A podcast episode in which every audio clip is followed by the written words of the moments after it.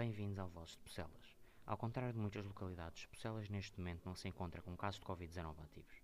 Esta semana houve uma reunião da DGS em conjunto com o Infarmed, onde se fez o balanço e se avaliou o estado atual do Covid. O Primeiro-Ministro autorizou o regresso dos alunos do secundário às escolas e a reabertura de restaurantes e outros estabelecimentos que se encontravam fechados. Sendo que nem todos os conselhos reabriram devido a um excesso de casos de Covid-19, o facto de Pocelas não ter casos de Covid é de veras surpreendente.